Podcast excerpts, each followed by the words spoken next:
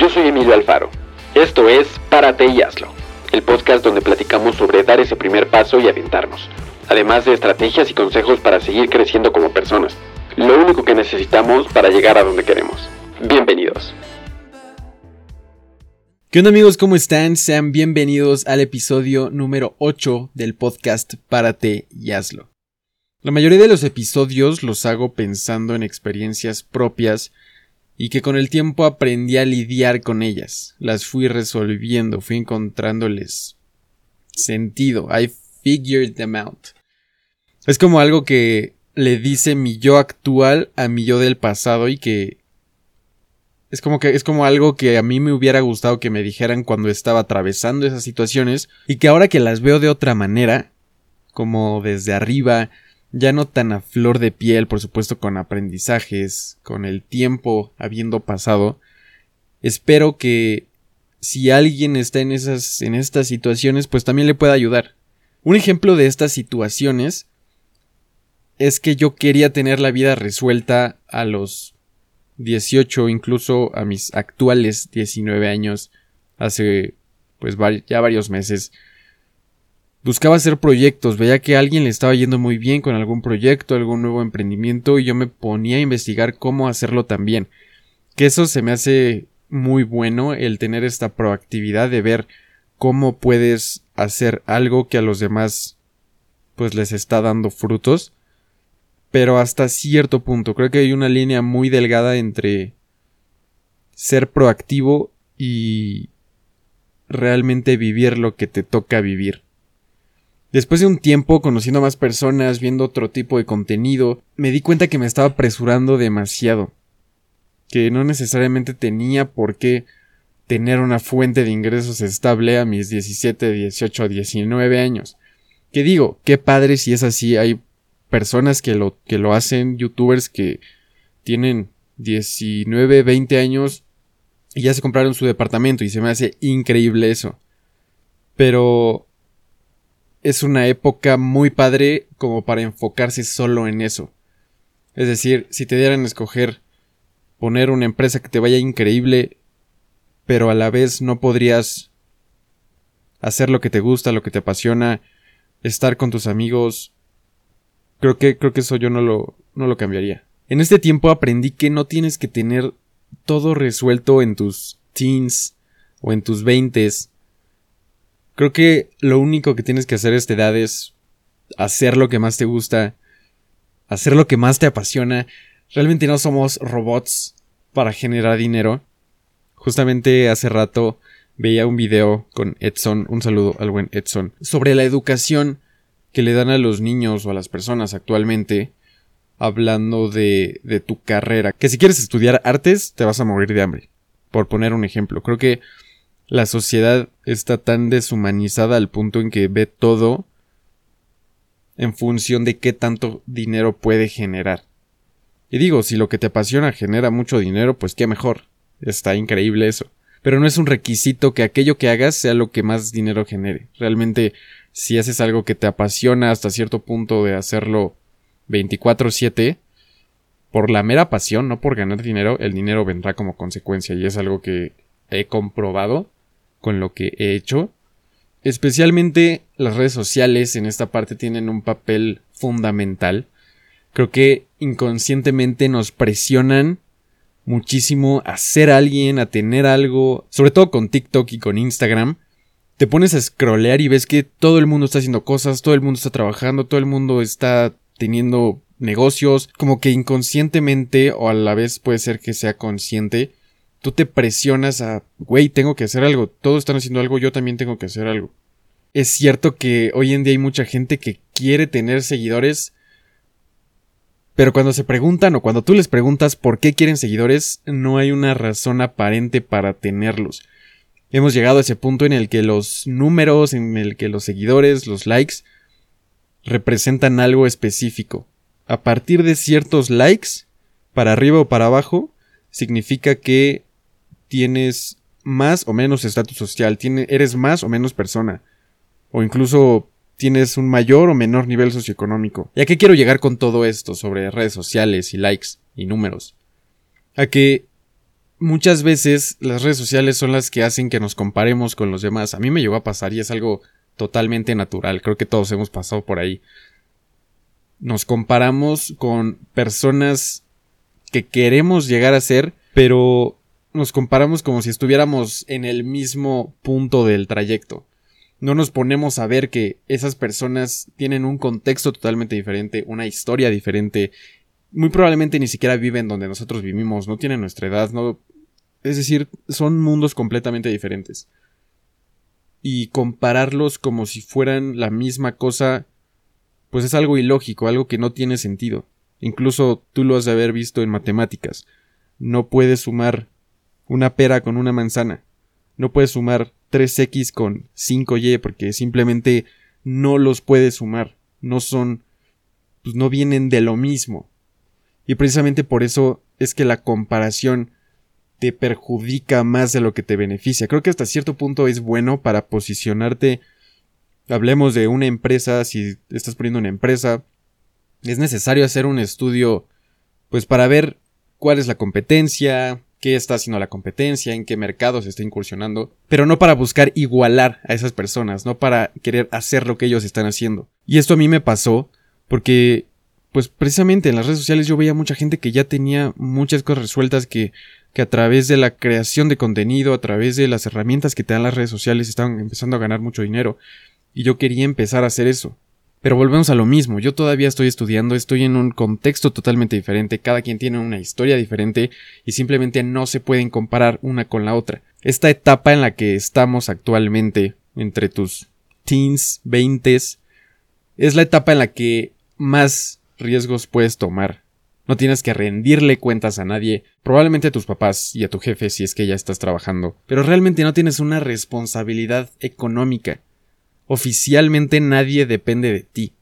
Y creo que eso es lo que permite que a esta edad puedas tomar la mayor cantidad de riesgos posibles, que te avientes a hacer lo que te gusta, que te avientes a hacer eso que tanto te llama la atención y que has dejado pues pasar mucho el tiempo sin hacerlo. Así que aprende de lo que más te guste, edúcate en ese tema que tanto te apasiona, pon un negocio, no te atasques con 28. Ese es el punto al que quiero llegar. Yo me estaba queriendo atascar. Realmente no es lo que hay que hacer ni en tus 20, ni en tus 30, ni en tus 60. Atascarse con 28 cosas a la vez hace que al final no hagas bien una de esas 800. Entonces, incursiona en esa industria que tanto te gusta. Viaja con amigos, vete de mochilero o mochilazo, como se diga, desarrolla soft skills, estas habilidades que en el mundo de hoy son indispensables. No indispensables como tal, pero te van a hacer un parote y te van a ayudar muchísimo en cualquier ámbito en el que te estés desarrollando, ya sea el social, el académico, el laboral, el que tú quieras. Estas son habilidades, pues como programar, que hoy en día es pues algo que está tomando mucho peso y conforme pasen los años va a tomarlo mucho más con las nuevas tecnologías y pues la, la forma en que la economía se está migrando a la parte digital y no solo la economía sino muchas cosas eh, el hablar en público el cómo te relacionas con los demás el convencer el saber vender todas estas cosas que low key parecen muy pues que no las vas a necesitar. Realmente es muy probable que las vayas a necesitar en algún punto de tu vida o que te vayan a salvar de algo. Así que aviéntate a hacer eso que quieres, eso que te gusta, eso que te llama la atención, para que cuando tengas 70 años digas, ok, no me encantó, pero lo intenté, no me quedé con la duda. Porque ese sentimiento de quedarse con la duda es el peor que te puede pasar. Ese, esa cosquillita de, bueno, más que cosquillita es como un dolor de huevo, del que no puedes salir tan fácilmente. Te imaginas todos los posibles escenarios, el bueno, el malo, el más o menos, el no pasó nada, él me hubiera hecho una estrella de rock o él hubiera sido millonario. Te imaginas todos los escenarios.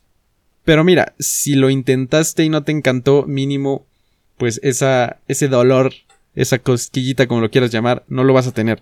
Y creo que eso es lo más importante, el que no te arrepientas de nada, el que lo intentes todo, en el que te arriesgues, en el que digas, órale va a ver qué pasa. Creo que otra cosa propia de la edad, y sobre todo por la época en la que estamos tecnológicamente hablando, una vez más por las redes sociales, porque vemos que todo el mundo lo está haciendo, es invertir. Muchos se preguntan, no sé si meter mi dinero a CETES, a Bitcoin, a NFTs, que es una nueva tecnología. Es decir, hay muchas eh, opciones y creo que nos llegamos a abrumar porque vemos que todo el mundo está haciendo cosas y nosotros no hemos empezado por ahí. Pero creo que la mejor inversión que puedes hacer, sobre todo a esta edad, es invertir en ti.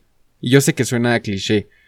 Mucha gente lo dice, pero creo que los clichés son verdad. Pero de tanto que se repiten, la gente les deja de tomar el, el valor que tienen o la realidad que representan. Pero es verdad, yo lo he comprobado y el invertir más que en cosas económicas o en instrumentos financieros, el invertir en cosas que me eduquen, el invertir en cosas eh, pues que me aporten algo intelectualmente, en conocimiento, en desarrollo personal, creo que es lo que jamás se te va a ir, lo que nadie te puede quitar y con lo que puedes resolver todos los temas económicos. Creo que el tema económico viene después. Lo primero que hay que hacer es un cambio de mentalidad para después pues ya empezar a invertir en otras cosas un poco más específicas, más técnicas, que pues ya son instrumentos financieros y cosas donde realmente haces crecer tu dinero. Pero creo que antes que crecer tu dinero tienes que crecer tus conocimientos, crecer tus aprendizajes, tus experiencias. Realmente creo que primero tienes que experimentar muchas cosas, conocer el mundo, conocer cómo funcionan las cosas, cómo funciona la vida en general en sus distintos ámbitos. Y seguramente te preguntes cómo puedo invertir en mí mismo, en mí misma. Pues es muy fácil, comprando libros, ni siquiera comprando, todo está gratis en Internet. Ve a conferencias, aprovecha todo lo que está gratuito en Internet, que son muchos cursos, en vivos, eh, webinars, hay muchas cosas dentro de Internet que si buscas y si te metes realmente a buscar sobre esos temas que te gusten, que, que te apasionen o de los que te da curiosidad saber, pues todo lo vas a encontrar en Internet. Por eso es que lo digo tanto, si me sigues en Instagram o en Twitter, seguro ya me habrás visto, escuchado decir esto. Antes realmente era muy complicado acceder a la información y hoy en día pues si tienes una duda lo googleas y ya está, ya tienes la respuesta de tu tarea. Luego muchas veces te dejan una tarea y en Google tienes la respuesta exactamente igual a lo que te pidieron. Entonces creo que aprovechar esto es algo que puedes hacer y, y hacerlo a esta edad pues creo que te puede traer muchos beneficios más a largo plazo. No tengas miedo de los 20, de los 30. Creo que mucha gente dice que los 20 son la mejor etapa de tu vida por lo que te toca vivir y es justamente eso lo que te toca vivir pero también depende de qué forma tú elijas vivir pues los distintos años de tu vida. Pero mientras escuches eso lo puedo confirmar creo que son años increíbles que donde tienes que vivir lo que te toca donde no tienes que ver para el futuro ni ver para el pasado sino ver al presente lo que tienes hoy quién eres hoy con quién te rodeas eh, en el presente y, de qué manera puedes aprovecharlo al máximo. Este episodio fue un relájate, disfruta, emprende, pero vive lo que tienes que vivir. Lo que es para ti ya es tuyo, va a llegar cuando tenga que llegar, como tenga que llegar. Eso es algo que aprendí muy recientemente, el buscar el resultado, el buscar ese destino, si lo quieres llamar así, realmente hace que lo rechaces más, lo alejas. Eso fue lo que aprendí. No tienes que perseguir las cosas, simplemente las atraes y llegarán cuando tengan que llegar. Nadie te las va a quitar porque ya son tuyas y llegarán en el momento que sea apropiado. Solo confía en el proceso y disfruta la etapa en la que estás. Disfruta, relájate, chill down. Así que, pues, este es el episodio del día de hoy. Un aprendizaje bastante importante y que cuando lo asimilé creo que me quité un peso bastante grande de encima, como que tenía esta responsabilidad inconsciente de tener que hacer algo simplemente porque veía que muchos lo estaban haciendo y, y, a la vez aprendes a dejar de compararte con los demás, a confiar en el proceso que estás viviendo y la etapa que te toca. Sin querer estar un paso adelante ni un paso atrás, simplemente en el que estás ahorita. Creo que es uno de los mejores consejos que he escuchado y que si los aplicas te das cuenta del por qué. Y pues nada, Gracias por haber llegado hasta aquí. Te recuerdo que me puedes encontrar en Instagram como emilio.alfaro, en Twitter como Emilio Alfaro G y en Facebook de la misma manera Emilio Alfaro, como lo busques en cualquier red social, pues así te va a aparecer.